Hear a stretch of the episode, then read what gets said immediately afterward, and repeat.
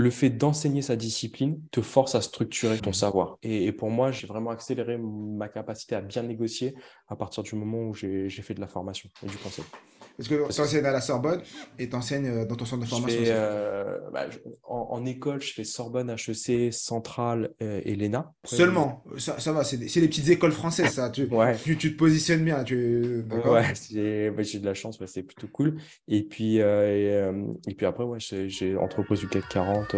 Je suis Mohamed Bouclé, auteur, conférencier et formateur en technique d'apprentissage. Je suis vice-champion du monde de lecture rapide et triple champion de France de mind mapping. Dans le podcast Connaissance illimitée, on démocratise les techniques d'apprentissage. Le but de ce podcast est de parcourir la vie de plusieurs personnes inspirantes pour vous démontrer que la réussite est à portée de tous. Paix sur vous, bienvenue dans le nouvel épisode du podcast Connaissance illimitée et aujourd'hui j'ai l'honneur d'accueillir Julien Pellabert. Si vous ne le connaissez pas, vous devez sortir de votre grotte parce que il fait partie des stars de YouTube. Il a un TEDx qui a été vu plus d'un million de fois et il, est, fait partie du top 5 dans les TEDx. Il est négociateur professionnel. Il a un institut qui s'appelle l'Institut NERA. Il vous en parlera. Et aujourd'hui, on va parler comme d'habitude d'apprentissage, mais un peu de négociation parce qu'on est avec un expert de la négociation et on a énormément de chance. Bonjour euh, Julien, comment tu vas? Salut Mohamed, écoute, très très bien, merci beaucoup pour, pour ton accueil. Je suis extrêmement ravi d'échanger avec toi sur, sur ce podcast. Merci pour ton invitation.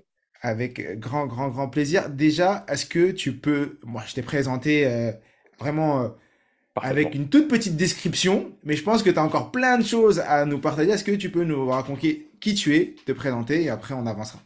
À qui je suis, ça va être compliqué, mais je vais vous dire un petit peu ce que je fais. Exactement. sinon, c'est la psychanalyse qui commence, ça va être long.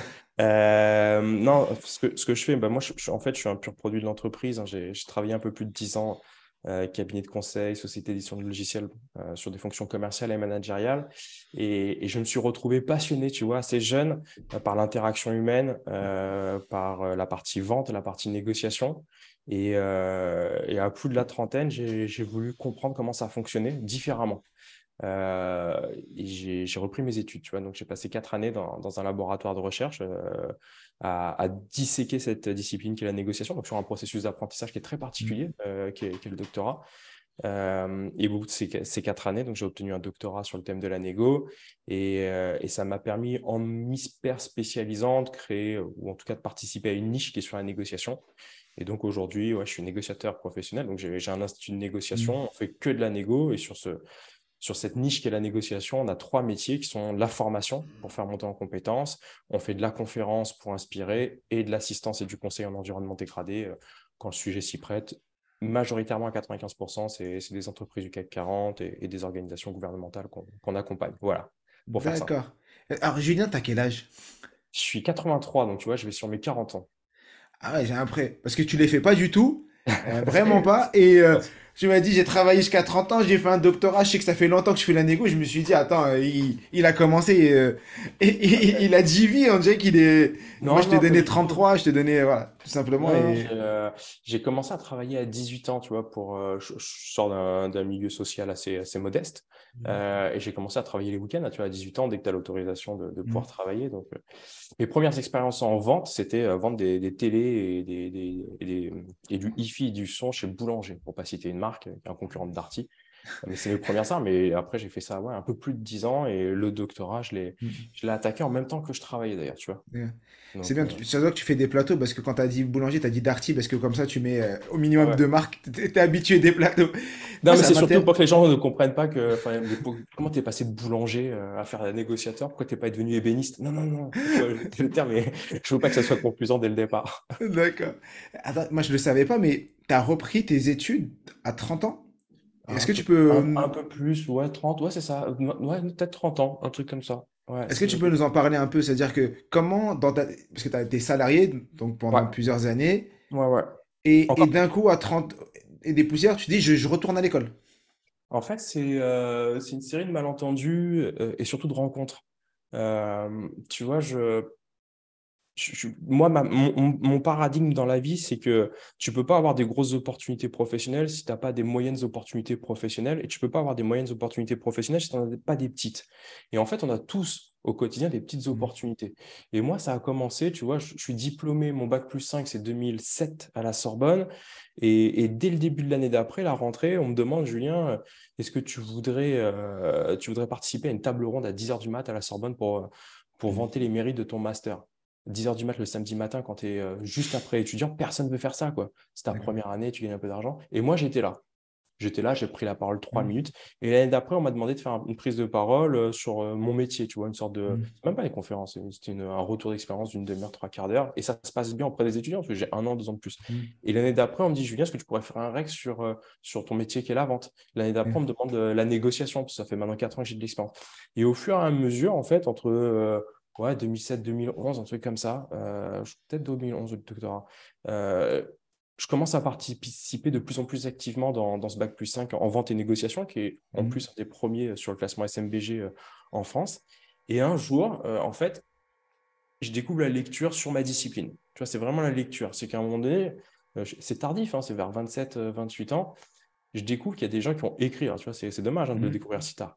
Et, je commence à lire énormément sur la négociation. Ça me passionne. Et je me dis, mais c'est dommage de ne pas structurer un peu mon délire. Je lis beaucoup. Pourquoi est-ce que je ne le structurerais pas? Et, je vais voir euh, le, directeur de l'école de management de la Sorbonne mmh. et je lui dis, voilà, je, travaille, je fais ça, mais est-ce qu'il serait absurde que je puisse faire un mmh. doctorat? Et il me dit, bah, ça s'est jamais fait. Ça s'est jamais fait parce que, tu vois, moi, anciennement, je suis sur ce qu'on appelle un, un master professionnel à l'époque, c'était un DESS, pas un DEA. Je n'étais pas du tout prédestiné à faire euh, de la recherche et un doctorat. Mm. Et il me dit, il n'y a jamais personne dans cette filière qui n'a fait de doctorat. Euh, mm. parce que dans la vente... être le premier. Bah ouais, non mais vraiment. Et puis il me dit, et puis dans la vente, tu es payé à ce que tu n'es pas payé à ce que tu, tu, euh, tu vaux, tu es payé à ce que tu mérites, tu es payé mm. au chiffre d'affaires qu'on te rapporte. C'est-à-dire que tu as un bac plus 5, un bac plus 2 ou un bac plus 8, tout le monde s'en fout. Mm. C'est combien tu rapportes à la boîte et puis tu as ton variable. Donc c'est normal que personne étudie cette discipline. Et moi, je le fais. Et donc en ça, c'est intéressant parce que je me différencie de tout un écosystème. Et, euh, et, puis la rencontre fait qu'avec le, professeur euh, Alice Leflanchec, pour ne pas le citer, la citer, qui était vice-présidente de l'université Paris en Sorbonne, elle me dit bah, on va y aller. Tu n'as aucune structure, euh, tu ne sais pas du mmh. tout ce que tu veux faire en termes de méthodologie, mais euh, ton profil m'intéresse et, mmh. j'ai envie de, t'accompagner. Et voilà. Et après, c'est parti pour quatre années. Euh, et tu as, associé le soir, tu étais salarié la journée et le soir et le week-end, tu travaillais sur le doctorat. Ouais, c'est ça. C'est-à-dire salarié, ouais, salarié en journée, enfin, pas aux 35 heures, hein, parce qu'on est mmh. sur des fonctions managériales, plutôt bien rémunérées, mmh. euh, éditeur de, de, logiciels. Donc, non, ouais, complètement. D'accord. Mais après, le, doctorat, il a vachement changé. Hein. Les, les, gens qui ont. Moi, j'en parlais, tu vois. Et mmh. il y a 20 ans, il y a 30 ans, quand tu faisais un doctorat, c'était quoi? Tu prenais ta caisse, tu allais à l'INSEAD, qui est à Fontainebleau, qui est euh, une des plus grosses écoles. Euh, et qui a la plus grosse bibliothèque. Mmh. Et tu passais ta journée euh, dans la bibliothèque à prendre des trucs. Euh, mmh. Et c'était un travail vachement fastidieux. C'est pour ça que les doctorats duraient 4 ans, 5 ans, 6 mmh. ans minimum. Aujourd'hui, la réalité d'un doctorat, c'est que tu as Internet, qui est une source d'informations, tu vois, sur des moteurs de recherche, Kern, tu as, Google qui a des grosses bases de données, je parle d'articles scientifiques. Tu mets tes mots-clés, tu dis tes trucs, tu dis comme pense Mohamed Bouclé, deux points, je cite, guillemets, bim. Mm. Néanmoins, Julien pense que sur ce. Ta première partie, qui à l'époque durait 3-4 ans, parce que ce qui était long, c'était de lire, de trouver la source, de voyager. Aujourd'hui, en une année, si tu es organisé, mm. tu as tout qui est sur Internet. Vraiment. Tu vois, l'accès à l'information, elle a été raccourcie par 5, 6, 7. Tu veux écrire à quelqu'un qui est aux États-Unis, tu n'as même plus besoin de voyager. Tout est simple. Après, ton protocole de recherche, vraiment la production de la connaissance, bon, ça c'est la même chose. Mais même là-dessus, c'est plus simple de contacter les gens. Tu n'es pas obligé de leur envoyer des, des, lettres et des missives et puis mettre euh, trois mois pour te répondre. Non, en fait, ça s'est vachement simplifié sur l'exercice qui est la collecte, l'organisation de l'information. Ce que tu es en train de me dire euh, m'intéresse énormément parce que j'ai le projet de faire un doctorat. Et, euh, et ça fait longtemps que, que j'ai ce projet, que, que, que je fais des petites recherches, mais là, déjà, en quelques minutes, tu m'as apporté euh, un éclaircissement. On en, on en reparlera après. On en reparlera après. Pour quelqu'un comme toi, en plus, qui va hacker le système sur tes lectures et sur ta façon de mapper l'information, c'est un exercice qui va être trivial, quoi. Vraiment. C'est très intéressant ce que tu racontes. Et ça nous a permis, ça nous permet d'entrer directement dans le vif du sujet parce que euh, beaucoup de personnes ont cette croyance qui est euh, j'ai euh, j'ai mon diplôme, je dois finir à, je finis mes études à 23 ans et après c'est fini l'école pour moi, je mets ça derrière moi et on se rêve à un moment à 30 ans, à 35 ans, à 40 ans de vouloir reprendre les études parce qu'ils veulent changer, soit sur le domaine, soit un autre domaine ou même reprendre un doctorat. J'ai une personne que je connais très bien qui a, il vient d'avoir 45 ans et il rentre en doctorat de droit. Génial. Il vient de 40 et il a repris ses études à 40 ans. Il a à 40 ans, il n'avait même pas le bac. Il, a arrêté l'école, il a arrêté l'école euh, au brevet. À 40 ans, il fait l'équivalence du bac. Il enchaîne bac plus 2, bac plus 3, bac plus 5. Il vient d'avoir son master en septembre et là, il enchaîne euh, en doctorat et ça, c'est super incroyable. Et ce que tu es en train de nous dire, c'est euh, ça permet à toutes les personnes qui nous écoutent, qui, qui ont ce rêve au fond d'eux, de se dire, bah ouais, moi aussi, je peux, si j'ai envie, me donner les moyens et concilier ma vie pro et ma vie perso. Est-ce que au niveau perso, tu as arrivé à gérer le, ton travail, ta vie perso et la reprise de, de, de ses études. Ah, je, ne sais pas, au niveau familial, ouais. à l'époque, j'étais en couple, mais pas, pas avec la mère euh, de mon fils. Et euh, ouais, ça laisse des traces, forcément, quand tu n'as pas forcément le même mindset qu'une personne qui dit, euh, et, et, qui est louable. Hein. Moi, quand j'ai fini à 17h, je ferme la porte de mon travail et je veux plus entendre parler de mon travail. Moi, j'ai jamais mmh. fonctionné comme ça. Moi, j'ai pas une très grosse différence entre ma vie pro et, et, perso. Je travaille le week-end, je travaille à n'importe quel moment. Mais c'est une autre organisation. Donc forcément, oui, pas. Bah, ta journée elle fait 24 heures comme tout le monde, tu es obligé d'arbitrer. Par contre, je veux juste souligner un point que tu as, quasiment abordé du bout des doigts et qui pour moi est vraiment important, c'est qu'on est dans une société qui... Euh, euh, on voit beaucoup d'aspects négatifs de notre quotidien, tu vois, la France, mais c'est mieux mmh. ailleurs, mais il y a ça qui est chiant, ouais, mais on a un taux d'imposition, c'est moi le premier, hein, je suis, mmh. on est entrepreneur, on, sait ce qu'on donne tous les mois. Euh, et, et, la réalité, je pense qu'il y a beaucoup de problèmes, il y a beaucoup de choses qui ne fonctionnent pas totalement en France, et par contre, en même temps, l'éducation, tu vois, mmh. euh, cette capacité à 30 ans à reprendre un doctorat. Euh, un doctorat, c'est 350, à l'époque peut-être 400 euros par an tu, veux reprendre tes études, tu veux taper ton bac, tu veux te dire euh, à 50 ans, je veux faire mon bac plus 5, c'est 300-400 euros par an. Si tu veux, la connaissance aujourd'hui en France, elle est accessible au plus grand nombre. Et ça, je trouve que c'est une superbe opportunité, c'est une superbe aubaine. Et on n'a pas ce mindset où, peu de personnes l'ont un peu. Euh, c'est comme aux États-Unis où ils investissent énormément sur la formation et paradoxalement, eux, une année, c'est 50, 100, 150 000 euros. Tu vois, ils, ils sortent de leur bac plus 5, ils sont tous endettés. En France, bien évidemment, tu as des gens qui sont endettés parce qu'ils sont obligés de travailler le week-end, et puis tu as des écoles de commerce ou d'ingé qui sont payantes maintenant, euh, qui suivent un peu ce mmh. modèle euh, américain. Mais le système universitaire, qui est, loin d'être mauvais, euh, mmh. te permet d'avoir accès à, des, parcours et des montées en compétences qui sont incroyables. Et, donc, profitons-en, quoi. soyons curieux.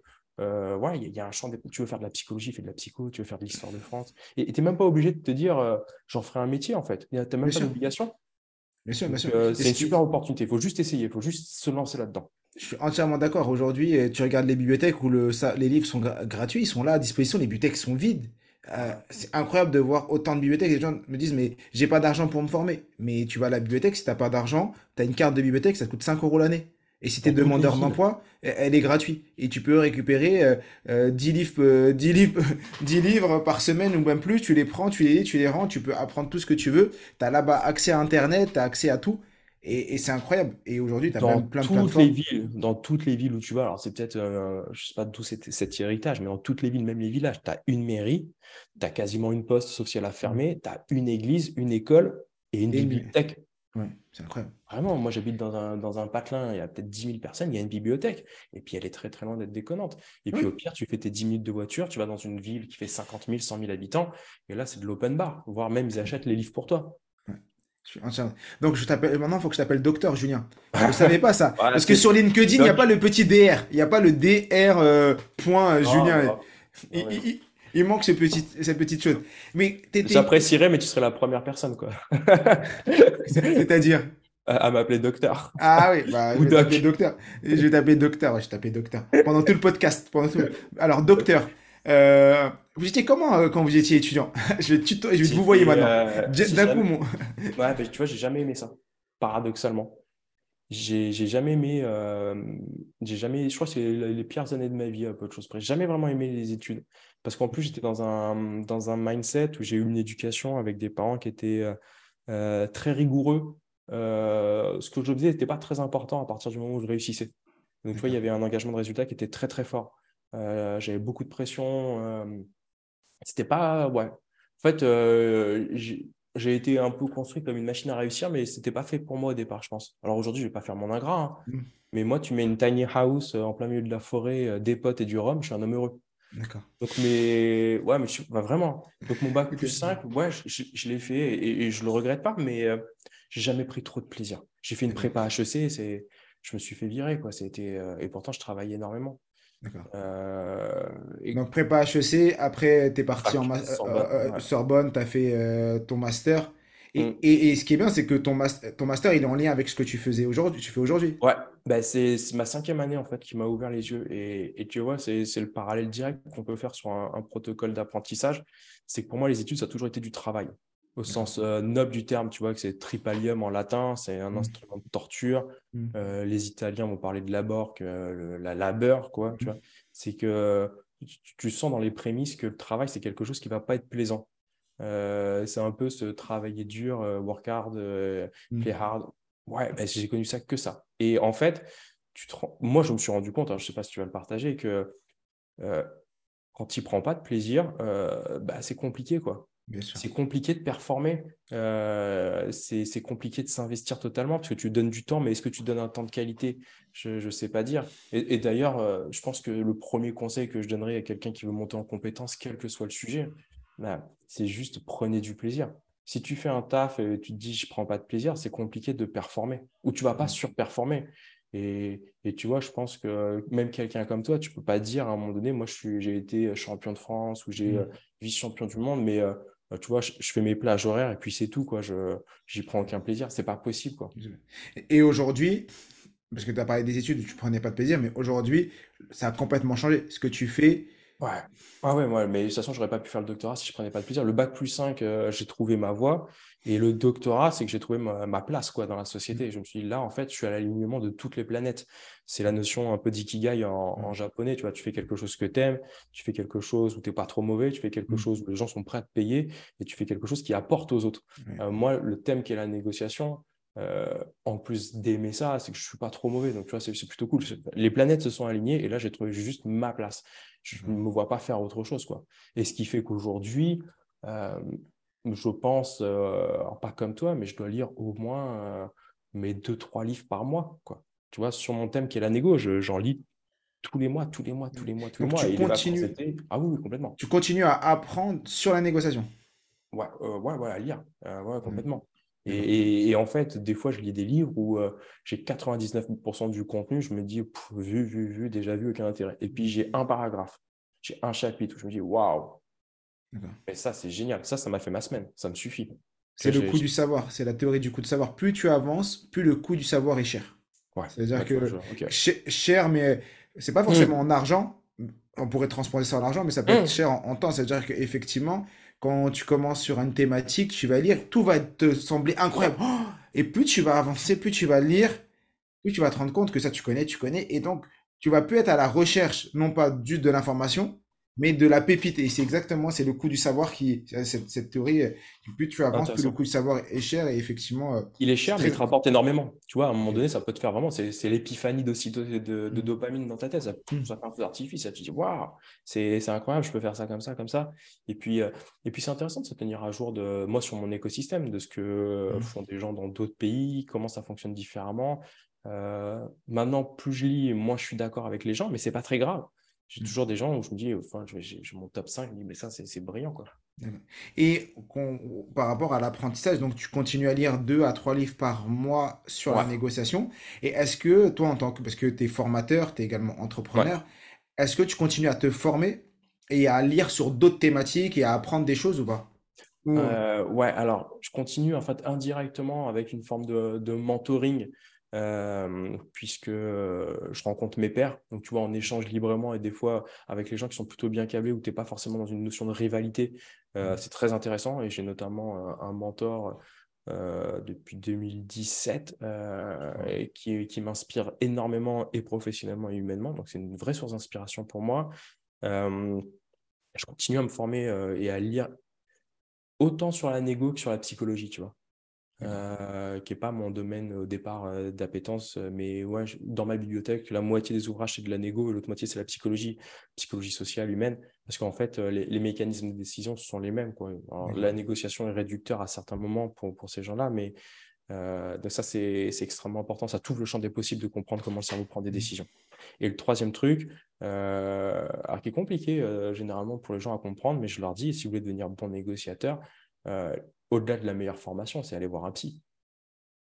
Et, pourquoi, en fait, C'est-à-dire, si tu peux ben, développer? En fait, tu peux pas avoir la prétention d'influencer et de comprendre le système de valeurs de ton interlocuteur si toi-même tu comprends pas ce qui t'anime au quotidien et sur tes mécanismes à, proprement parler de décision chez toi. D'accord. Moi, je sais que je vois quelqu'un, euh, je fais une thérapie, euh, mais je suis pas malade, tu vois, quand tu parles de ces mots, tu vois, ils sont, ils sont mal, ils sont mal adaptés. quand j'entends thérapie, c'est il a des ah problèmes, hein, il a des problèmes de vie, des problèmes ah personnels. le, soir, je sors avec un couteau et pas du tout, je suis assez. Faut pas que je coupe que ce passage du podcast, les gens vont pas comprendre. Julien qui en, en, bande annonce, euh, ça va être très particulier. non, mais en fait, ouais, je commençais il y a un an et demi, deux ans, mais ça, ça m'a ouvert un, un champ des possibles qui est incroyable. Enfin, vraiment, c'est c'est une introspection au fond de toi euh, sur comment est-ce que tu prends des décisions, ce qui t'anime, ta perception des émotions, comment ça t'impacte. Et, en fait, tu vois, les, gens parlent beaucoup d'empathie en ce moment. Il euh, faut faire preuve d'empathie. Enfin, et, la, première empathie, ouais, la première empathie qu'on doit avoir, c'est envers soi. Mmh c'est de comprendre nous, euh, qu'est-ce qui nous anime. Ça, ça, pourrait être une forme de, coaching, tu vois. Euh, d'ailleurs, je vois un coach en parallèle sur le business, mais, euh, mais c'est cette, cette vraie introspection, ce focus interne, moi, il m'a ouvert un champ des possibles dans la négociation improbable, que je pensais même pas toucher du, bout des doigts. Et, aujourd'hui, ça me permet vraiment d'être beaucoup plus pertinent et dans ma capacité à accompagner les gens, mais et dans ma capacité à négocier pour eux quand on est mandaté, parce que je sais ce qui se joue et j'arrive à avoir un détachement qui n'est pas le même, quoi, un regard sur la situation qui n'est pas le même. Donc non, non, extrêmement important. Pour moi, c'est les trois axes.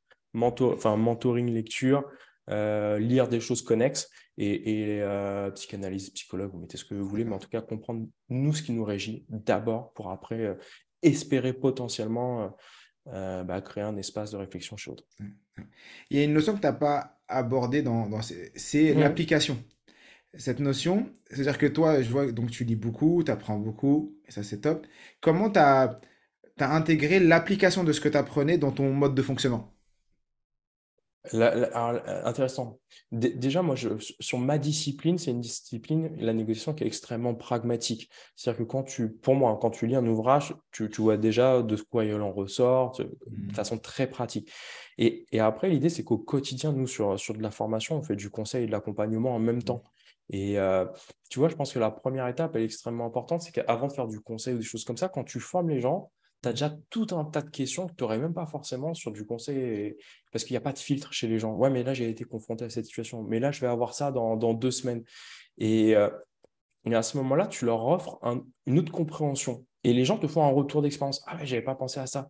Ou ah, j'ai fait ça exactement sur une négo il y a deux mois et ça a extrêmement bien fonctionné. Euh, ou sinon, tu es en face à face, tu fais le truc et tu dis Ah bah tiens, je viens d'avoir ça comme. Euh, donc, ouais, bien sûr, si tu veux, mmh. si tu n'appliques pas, ce que tu fais, c'est de la philosophie. Ça n'a aucune forme d'intérêt. Euh, c'est tes professeurs universitaires, c'est très très bien, mais viens pas m'expliquer le leadership ou le management quand tu as 28 ans et que tu n'as jamais travaillé, été salarié dans une entreprise. Et ça arrive malheureusement. Mmh. À l'inverse, tu as des gens qui sont extrêmement bons praticiens, mais qui n'ont pas une compréhension globale. Je pense que quand tu as les deux, tu as cette compréhension théorique et empirique, bah, tu, t'ouvres un champ des possibles qui est, incroyable. En tout cas, moi, ça a été mon positionnement et, et, je sais que j'y trouve beaucoup de, beaucoup de plaisir, tant sur cette partie théorique que, que empirique. Le mettre en pratique, c'est la finalité, bien évidemment. Est-ce que tu as un exemple de négociation que, tu peux partager ici? Et, euh, et comment tu t'y es pris pour la négociation? Et euh, ce que nous, on va dire, si j'écoute une personne qui écoute le podcast, quel est les 1, 2, les 3 enseignements que je dois avoir pour, euh, pour faire une négociation basique hein. Peut-être la négociation avec mon enfant parce qu'il n'a pas envie de faire le, mettre son, son pyjama ou, la négo ou une autre négociation. Est-ce que tu as quelque chose à nous dire sur ça ou pas? Alors, déjà, juste pour redonner une définition de la négo, euh, pour être sûr que tout le monde comprenne. Euh, j'ai donné l'exemple du pyjama, c'est pas vrai, mais c'est pas ça. mais t'enseignes pas ça, je sais que t'es pas sur cette négociation-là nous partages. Non, mais, non, mais tu vois, j'ai un enfant et donc tu as, les mêmes problèmes. Non, déjà, c'est quoi négocier? C'est trouver un accord avec quelqu'un qui peut te dire non. Tu vois? C'est une définition toute simple. Et, et, ça veut dire quoi? Ça veut dire déjà que quand tu négocies avec ton enfant, tu négocies pas. Parce que là, on pourrait, on pourrait monter un business ensemble, Mohamed, et je te dirais, bah, tu vois, là, je ne vois pas les choses de cette manière, donc euh, mmh. tu as la capacité de me dire non, j'ai la capacité de te dire non, on ne travaillera pas ensemble, c'est pas très grave. Mmh. C'est une négociation. Moi, mon enfant, à 8h15, s'il me dit, euh, papa, papa, je ne veux pas mettre mon pyjama. Je lui dis, bon, mon cœur, euh, il te reste 5 minutes, tu mets ton pyjama. Je te laisse 10 minutes de plus, je fais une concession, mmh. tu mets ton pyjama. 8h30, il ne veut pas. Je lui dis, écoute, mon cœur, c'est la règle, on va se coucher en pyjama. Donc, tu vois, j'escalade de la négociation à la règle. C'est comme ça, on n'a pas le choix. Il veut toujours pas. Le, dernier levier qui est à ma disposition, c'est le pouvoir. Autant te dire que c'est le pénal. Hmm. Mais je ne peux pas dire à mon fils, tu veux pas mettre ton pyjama, j'ouvre la porte du salon et je lui dis, va dans la rue. Tu vois, je n'ai pas la capacité de lui dire non. Donc, ça ne peut pas être une négociation. Et tu as beaucoup de gens qui sont dans des processus euh, de vente ou de négociation, qu'ils appellent comme ça. Et en fait, leur chef d'entreprise, leur manager leur dit Ouais, mais ce client, tu n'as pas le droit de le perdre. Ou ça, tu n'as pas le droit d'avoir un échec. Et si tu n'as pas le droit de faire ça, tu ne peux pas négocier. Tu es juste dans un processus de soumission. Alors, tu vas faire un simulacre de négociation, mais si tu n'as mmh. pas la capacité de dire non à ton interlocuteur, tu n'as pas la capacité à négocier. Tu vois ce que je veux dire? C'est une petite subtilité. Mais euh, tu peux négocier avec ta femme. Tu peux dire écoute, mon cœur, on ne voit pas les choses de la même manière. Euh, je t'invite à reprendre ton indépendance, ton autonomie, ou chacun. Euh, voilà, on se sépare. Tu as la capacité de négocier avec ta femme. Mais ton, ton sang, ton fils, mmh. en dessous de 18 ans, et puis même après, je pense, mmh. tu peux pas. Donc, tu fais des simulacres. Et c'est pour ça qu'après, tu vas faire de l'adultisme, tu, tu vas mettre la pression, tu vas hausser la voix, mais c'est bien parce que tu ne peux pas négocier que tu fais tout ça. D'accord, je, suis entièrement d'accord. Parfait. Et ça, c'est la première idée, le premier, premier concept, euh, première définition de la négo pour bien comprendre ce qu'il ce en ressort. Après, ouais, trois principes. Des, des, ou, un, ou un ou deux, j'ai dit trois parce que souvent on aime bien le, chiffre 3, mais juste ici, une personne avait une chose à appliquer, on a bien compris, en a une déjà que j'ai retenue, c'est apprendre à se connaître. Parce que tu ne peux pas négocier. Ça, c'est ce que tu nous as dit tout à l'heure.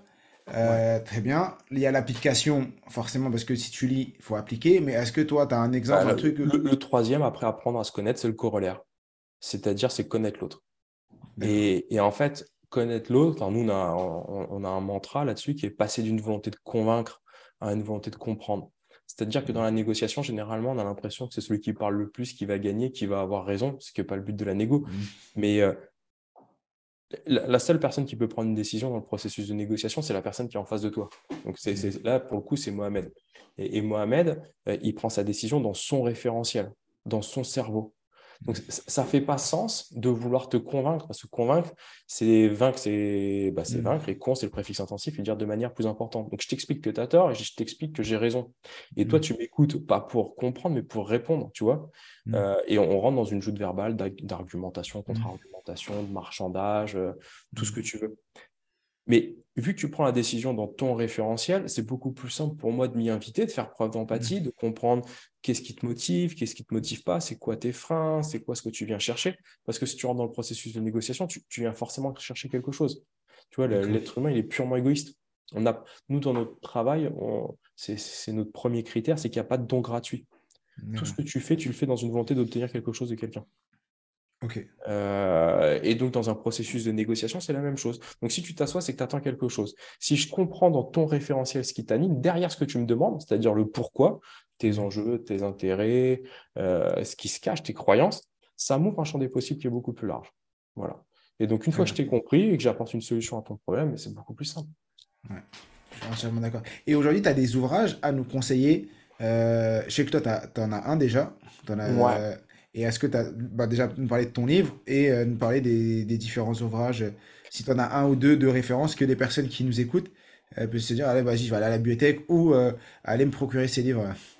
Ouais, alors moi j'ai écrit un, ouvrage qui s'appelle Négociation d'influence, qui est, notre ouvrage, on en est à la deuxième édition et là on écrit la troisième pour Duno. Euh, qui est vraiment notre référentiel de, négociation et qui vient chercher sur les best practices et la recherche qu'on a faite. Mmh. Donc, euh, c'est un ouvrage qui est très pratique et qui permet vraiment d'avoir, je pense, à un instant T, quelque chose d'assez exhaustif sur la discipline. On a écrit un deuxième livre, toujours chez Duno, qui s'appelle Pitch et Influence. Donc, toute la partie en amont et en aval euh, de, du processus de négo, avec un peu cette idée qui est de dire c'est plus simple de convaincre quelqu'un qui est déjà convaincu. Tu vois, mmh. dit comme ça, ça paraît, ça paraît stupide, mais les gens qui vont contacter Mohamed Bouclé en pensant que euh, tu as la réponse à leurs problèmes, mmh. en fait, derrière, c'est beaucoup plus simple pour toi de faire ton travail. Donc, c'est comment est-ce que dans mon quotidien, je pitch une idée, je crée du désir, je crée de l'attention et je crée un environnement qui fait que mon processus de négociation va être plus simple. C'est un peu l'idée de ce deuxième ouvrage. D'ailleurs, si on avait pu mettre les deux ensemble, ça aurait été génial parce qu'on avait tout, tout un mmh. séquençage qui était, qui était vraiment intéressant.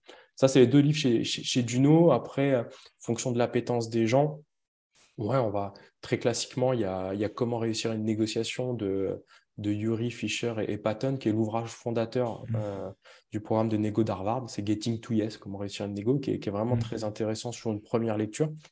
Euh, tu vas avoir des livres Oh, tu as Chris Voss qui, a, ne, coupez pas la peau en deux, qui est un livre qui est intéressant parce qu'il est très vulgarisé. Euh, il se lit très facilement. C'est un ancien du FBI, donc il a pris plein d'anecdotes. Euh, ça me fait penser au début de ton TEDx, ça. Ouais. Avec la euh, chaussette. ouais, alors, tu vois, l'histoire de la chaussette, c'est sur une idée de, Jim Camp, avec un livre qui s'appelle Start With No. En fait, Chris Voss a fait un truc intéressant parce qu'il a fait écrire son livre par, par Talaras, euh, qui a mmh. été sa plume et qui a, le génie de l'écriture. Mmh. Euh, qui avait déjà écrit un livre qui s'appelait Never Eat Alone et qui, avec Chris Voss, a écrit Never Split the Difference, donc qui est dans la mmh. continuité, un peu dans le développement personnel. Et, il, a fait bah, l'américain avec du génie, c'est-à-dire qu'il a repris plein de concepts anciens sans jamais les citer, et il en a fait quelque chose de nouveau avec ses anecdotes. Et les gens qui lisent un premier livre de, de négo de Chris Voss se disent, mais ce mec, il a tout inventé. Tu lis le livre, honnêtement, euh, tu as un tiers, c'est c'est mm. du, euh, tu vas avoir du Daniel euh, Kahneman, tu as un autre tiers, tu as Negotiation Genius de Deepak Malhotra, tu vas avoir un autre tiers, c'est Jim Camp, et là, tu as quasiment tout l'ouvrage à 90%. Mais, mais, il a le génie de, de faire du neuf avec ses anecdotes. Et comme il l'avait dit sur une conférence, mm. la différence entre les gens qui font de la formation et moi, c'est que moi, j'ai toujours des anecdotes plus sympas en tant qu'ancien négociateur du FBI. Et ouais, ça, et ça fait vendre. Donc, euh, il a tout compris le business. Et son livre, il, il est traduit en français ou pas? Pour Ouais, c'est Ne coupez pas la, ne coupez pas ah, la, ah, en deux. ouais, ça, va être ça. Never split the difference, ne coupez pas la, la en deux. Ouais, et puis après, as, pour les gens qui ont la capacité de, de lire en anglais, tu as, as, Jim Camp, tu as Start With No. Euh, excellent livre, euh, qui n'est pas tout neuf, qui est pas, je crois c'est début année 2000, un truc comme ça, euh, mais qui est, qui, est, qui est, génial. Ouais, c'est le top 3. D'accord, super. Euh, aujourd'hui, donc, euh, tu lis, tu, tu, te formes. Et est-ce que tu t'es déjà arrêté pour euh, te poser cette question de, voilà, moi j'apprends, j'enseigne, je fais des conférences, mais est-ce que tu as déjà analysé ton mode d'apprentissage? Est-ce que tu t'es déjà dit, voilà, moi, exemple, je, vais te poser une problématique et je te, donne une problématique. Je viens et je te dis, voilà, j'ai tel problème. Comment tu procèdes pour résoudre ce problème? Est-ce que. Ouais, je, je, suis incapable d'y répondre. Je, je, je, fonctionne de manière très intuitive là-dessus. Alors, sur la mmh. négociation, j'aime ça, donc c'est pas un problème. D'ailleurs, tu as souligné un mot que je t'ai pas souligné c'est j'enseigne. Le fait d'enseigner sa discipline te force à structurer euh, ton mmh. savoir. Et, pour moi, j'ai vraiment accéléré ma capacité à bien négocier à partir du moment où j'ai fait de la formation et du conseil. Est-ce que tu enseignes à la Sorbonne et tu enseignes euh, dans ton centre de formation euh, bah, en, école, je fais Sorbonne, HEC, Centrale euh, et l'ENA. Euh, et après, Seulement, ça, ça va, c'est des, des, petites écoles françaises, ça. Tu, tu, tu, te positionnes bien. Tu... Ouais, j'ai de la chance, c'est plutôt cool. Et puis, euh, et, et, puis après, ouais, j'ai entreprise du CAC 40. Euh... tu vois, c'est très important pour moi de continuer à former à la Sorbonne parce que c'est là, pour le coup, tu n'es pas, pas payé, c'est quasiment mmh. pro bono par rapport à ce que tu factures en entreprise. Euh, mais pour moi, c'est important de, de, donner ou de rendre, de rendre ce qu'on mmh. qu'on m'a donné, tu vois, de, de donner l'accès au plus grand nombre de de la connaissance, euh, quelle que soit ton origine sociale, euh, quelle que soit plein de choses. Et démocratiser ce savoir, pour moi, c'est extrêmement important. Mais après, quand je suis face à une problématique, à proprement parler, comment est-ce que je fais? Moi, mon, dans, dans, mon travail qui est, la négociation, c'est que je vais le découper en plein de petites problématiques. Et, et, je vais émettre des hypothèses. C'est-à-dire pas des suppositions, mais des hypothèses. Et une hypothèse, ça se valide ou ça s'invalide. Mmh. Donc, c'est-à-dire derrière, dans mon, dans mon interaction à l'autre, je vais poser des questions. c'est comme ça que je fais. Et, et, tu vois, alors paradoxalement, c'est que sur la définition du problème, je parle dans une interaction humaine. je ne sais pas si c'est ça. je vais essayer d'oublier un maximum mon expertise. Parce que plus tu as une expertise qui est forte et plus tu peux avoir des biais de compréhension, plus tu dis, ah, mmh je sais, ça, c'est la solution dont il a besoin, et en fait, pas du tout. Mmh. Donc, ça te demande d'abandonner ton expertise pour embrasser totalement l'incertitude qui est chez l'autre. Et mmh. quand tu es totalement perdu, bah, tu peux te rattraper sur ton expertise et dire, bon, là, je me rattrape sur mon référentiel, sur mon système. Euh, mais l'idée, c'est d'avoir une phase de découverte avec le minimum de, biais, euh, de préjugés, de, tous ces sujets-là. Mais sur un processus d'apprentissage, je suis à des années-lumière de, ce que tu fais, tu vois. Je ne fais pas de mind mapping. Euh, je pense que ça serait plus pertinent. Euh, mais tu vois, moi, mon problème sur l'apprentissage, c'est que je ne sais pas ce que je ne sais pas. C'est-à-dire que j'ai plein de points aveugles. Et, en fait, aujourd'hui, ils ne me manquent pas au quotidien mmh. parce que je ne sais même pas qu'ils existent. Et, d'où le fait, tu vois, depuis qu'on est en interaction, je trouve que ton contenu, il est, il est vraiment intéressant. Et, et j'ai vu ton TEDx et je trouve ça sympa. Alors maintenant, j'essaye de lire avec euh, et, d'accélérer. Tu vois, j'en suis au tout début. Mais, mais je trouve ça intéressant parce que ça. C'est comme si tu jouais à un jeu vidéo et puis d'un jour, euh, du jour au lendemain, on te dit Ouais, mais tu sais, il y, a un, y, a un short code, il y a un passage secret et tu sais même pas qu'il existait pour hacker ton cerveau. mais quand tu le sais pas, en fait, ça te manque pas. Mmh. Tu, moi, je vis, très bien avec ça, avec mon ignorance. Donc, euh, c'est pour ça que beaucoup de personnes. Ce qui est incroyable, et, j'adore ce que tu viens de dire, c'est qu'énormément de personnes acceptent de vivre avec leur ignorance. Et ils disent, et, ils veulent même pas essayer de se rendre compte qu'ils sont ignorants. Mmh, bah, et, et on avance, et la mission d'apprendre à apprendre ou de hacker son cerveau, c'est de se dire, bah, moi, je pourrais peut-être éclairer des gens, je pourrais peut-être aider. Et là, aujourd'hui, comme je me m'élève pas, comme j'apprends pas, ben, je prive les gens qui m'entourent de mon plein potentiel. Parce que le fait d'être à ma place, peut-être que je pourrais faire des choses incroyables qui pourraient aider à mon niveau. Hein. Euh, des centaines, des milliers de personnes ou, différemment. Et ça qu'il faut avoir en tête, et ça, c'est super puissant. Ah, mais complètement. Et tu, vois, c'est un des problèmes de beaucoup de personnes quand tu leur dis qu'est-ce qui te donne du pouvoir dans la, dans la vie ou dans la négociation? Mmh tu vas avoir les gens qui vont avoir ce postulat que la connaissance, c'est le pouvoir. Knowledge is power. Et en fait, c'est faux. Euh, c'est vraiment faux. Parce que moi, si je négociais avec toi, le fait que j'ai la connaissance de savoir ce qui est bon pour toi, Mohamed, n'est pas suffisant. Mm. En fait, ce n'est pas la connaissance qui est le pouvoir, c'est d'aider l'autre à prendre conscience mm. de cette connaissance. Tu vois ce que je veux dire? Exactement Tu peux savoir ce qui est bon pour moi euh, en me disant, Julien, mais tu pourrais faire ça de plus si tu savais mind mapper, si tu savais lire rapidement, enfin, toute ta proposition de valeur. Si moi, j'en ai pas conscience, toi, tu peux le savoir, mais en fait, en fait je m'en quoi, d'une certaine manière. Tu vois ce que je veux dire? J'en ai même aucune idée. il y a un vrai travail pédagogique derrière à faire et, c'est ça qui est compliqué. Et ça, tu ne peux pas le faire en argumentant ou en, essayant de convaincre l'autre. Tu peux le faire qu'en comprenant son référentiel et en créant une dissonance cognitive à travers des dynamiques d'influence et de questionnement. Je suis entièrement d'accord. J'ai ma dernière question. On arrive à la fin euh, de, de cet épisode et qui je trouve super intéressant, c'est la question que je pose à, à tous mes invités. À chaque fois, je leur pose la même question. Euh, j'ai des réponses complètement différentes à chaque fois et, ça, c'est super intéressant. Si, euh, j'ai une question un peu d'introspection, si ça devait être ton, ton dernier jour, que tu étais entouré de tes proches et que tu voulais laisser un héritage. Mais cet héritage, c'est un enseignement, c'est une phrase, c'est un partage. Euh, qu'est-ce que tu dirais à tes proches qui t'entourent qu'est-ce que tu dirais euh, à ces personnes qui sont là et, que tu veux et quelle serait cette phrase ou cette citation euh, que tu partagerais? La première qui me vient en tête comme ça, sans réfléchir, je leur citerai une phrase de Voltaire. Euh, pas pour faire mon intello, mais c'est. T'as le droit, t'as le droit. Pardon? Oui, t'as le droit. ouais, ouais, non, mais en fait, je, l'ai eu au contact d'anciens des forces spéciales. Mmh de commando marine et qui avait ça sur, euh, sur leur phrase euh, d'un des bureaux mmh. et qui était euh, Le succès fut toujours un enfant de l'audace. Et cette phrase, je la trouve géniale. C'est oser. Tu vois, c'est cette notion de qui ose gagne. Ouais, faites des choses, ne regrettez pas, osez, trompez-vous, tombez, relevez-vous. osez, osez, c'est c'est tellement jouissif d'ouvrir des nouvelles portes, de, s'ouvrir un, champ des possibles, quel que soit ce champ des possibles. On n'est pas prédéterminé par notre condition sociale, par notre mmh. bagage culturel, intellectuel. On a tous la capacité de, devenir une meilleure version de soi-même il faut juste oser. Et, tu vois, c'est dans les petits actes que c'est compliqué d'oser. C'est pas dans les grosses choses, en fait. Mm.